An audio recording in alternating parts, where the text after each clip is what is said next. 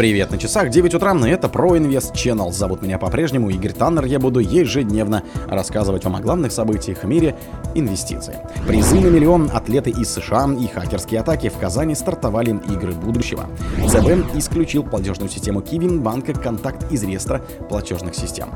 На производство сиквела Джокера с Хокином Фениксом потратит 200 миллионов долларов. Акции ликера водочного завода «Кристалл» упали на 19,5% на старте торгов на Мосбирже. Центробанк Турции прервал цикл повышения ключевой ставки и оставил ее на уровне в 45%. Минэкономразвитие предложило закрепить в законе невозвратные тарифы в отелях. Спонсор подкаста Глаз Бога. Глаз Бога это самый подробный и удобный бот пробива людей, их соцсетей и автомобилей в Телеграме. Призы на миллион, атлеты из США и хакерские атаки в Казани стартовали игры будущего. В этом году в России пройдут альтернативные Олимпиадам соревнования, и они не ограничатся одними играми дружбы, о проведении которых было объявлено в июне 2023 года в рамках Петербургского экономического форума. Годом ранее там же было решено, что с 21 февраля по 3 марта 2024 года Казань примет своего рода Олимпиаду для киберспортсменов игр будущего. Forbes Sport побывал на церемонии открытия соревнований и площадках будущего, чтобы понять, что это это такое, и сколько стоит и зачем это нужно. Fidgetal Sport объединяет в себе физическую культуру и киберспорт или VR-AR технологии. Например, участникам Fidgetal движения сначала играют на приставках FIFA, а затем перемещаются на футбольную площадку, где выявляют лучшего. Идея соединения мира физического спорта с сообществом виртуальных и симуляционных спортивных игр первой заинтересовала МОК в 2021 году. Комитет провел турнир по киберспорту в Olympic Virtual Series, поучаствовали в котором почти 250 тысяч человек. Физическую активность в турнирах по гребле, парусному спорту, автоспорту, бейсболу и велогонкам не применяли, сосредоточившись на диджитале, но глава МОК Томас Бах настаивал на том, что геймеры благодаря инициативе комитета заинтересуются олимпийскими видами спорта и встанут из-за компьютеров. ЦБ исключил платежную систему Qiwi банка «Контакт» из реестра платежных систем. Банк России удалил платежную систему Киви банка «Контакт» из реестра операторов платежных систем, следует из данных ЦБ. В этот реестр платежная система была включена в марте 2017 года. 21 февраля ЦБ отозвал лицензию у Киви банка, который занимал 89 место по величине активов в банковской системе России. Центробанк объяснил это тем, что Киви банк нарушал законы, регулирующие банковскую деятельность, а также требования законодательства в области противодействия легализации доходов, полученных преступным путем и финансированию терроризма. После этого платежная система Киви заблокировала заблокировала вывод средств с кошельков. Система «Контакт» перестала принимать денежные переводы по любым направлениям. Отделение Киви банка в настоящий момент закрыты до выяснения ситуации. Мобильное приложение Киви и ее платежные терминалы перестали работать. Ряд банков, в частности Райфайзенбанк, Металл Инвестбанк, ОТП Банк сообщили о проблемах с оплатой мобильной связи и услуг, так как часть компаний принимали оплату через сервисы Киви банка. На производство сиквела Джокера с Хокин Фениксом потратят 200 миллионов долларов.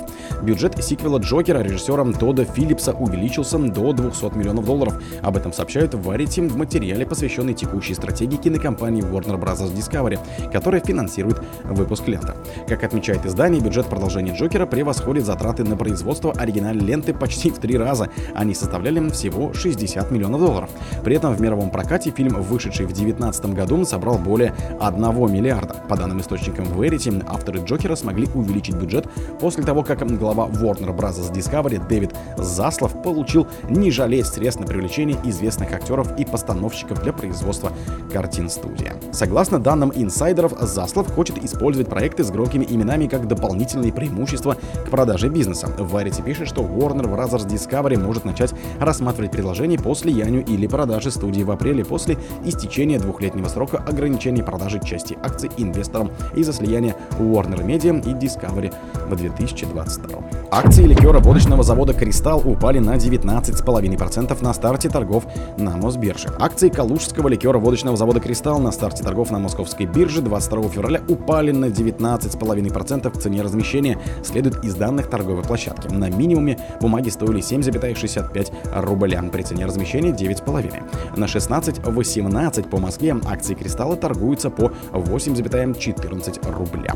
«Кристалл» провел первичное размещение акций 21 февраля, разместив свои акции по верхней границе ценового диапазона. В ходе IPO компания привлекла 1,15 миллиарда рублей. Капитализация кристаллом составила 8,75 миллиарда рублей. Доля акций в свободном обращении 13,14%. Бумаги кристалла включены в третий уровень листинга Мосбиржи под тикером KLVC. Центробанк Турции прервал цикл повышения ключевой ставки и оставил ее на уровне 45%. Центробанк Турции прервал цикл повышения ключевой ставки, начатый в июне 2023 года, и оставил ее на уровне 45%. Текущий уровень учетной ставки будет сохраняться до тех пор, пока не будет достигнута тенденция на значительное и постоянное снижение ежемесячной инфляции, и инфляционные ожидания не войдут в прогнозируемый диапазон, говорится в заявлении Комитета по денежно-кредитной политике регулятора. Целевой показатель Центробанка Турции в среднесрочной перспективе 5%, прогноз на конец 2024 года 36%. В июне 2023 года Центробанк Турции повысил ставку впервые за 27 месяцев с 8,5% до 15% годовых. Произошло это после того, как Раджеп Таип Эрдоган 28 мая был переизбран президентом страны. После этого назначил главой Министерства казначейства и финансов Михмета Шимшека, который ранее работал в лондонском отделении и уже занимал пост министра финансов и вице-премьера. Турции. Минэкономразвитие предложило закрепить в законе невозвратные тарифы в отелях. Минэкономразвитие предложило закрепить в законе введение невозвратных тарифов в гостиницах. Об этом говорится в разработанном ведомстве законопроекте и пояснительной записке к нему.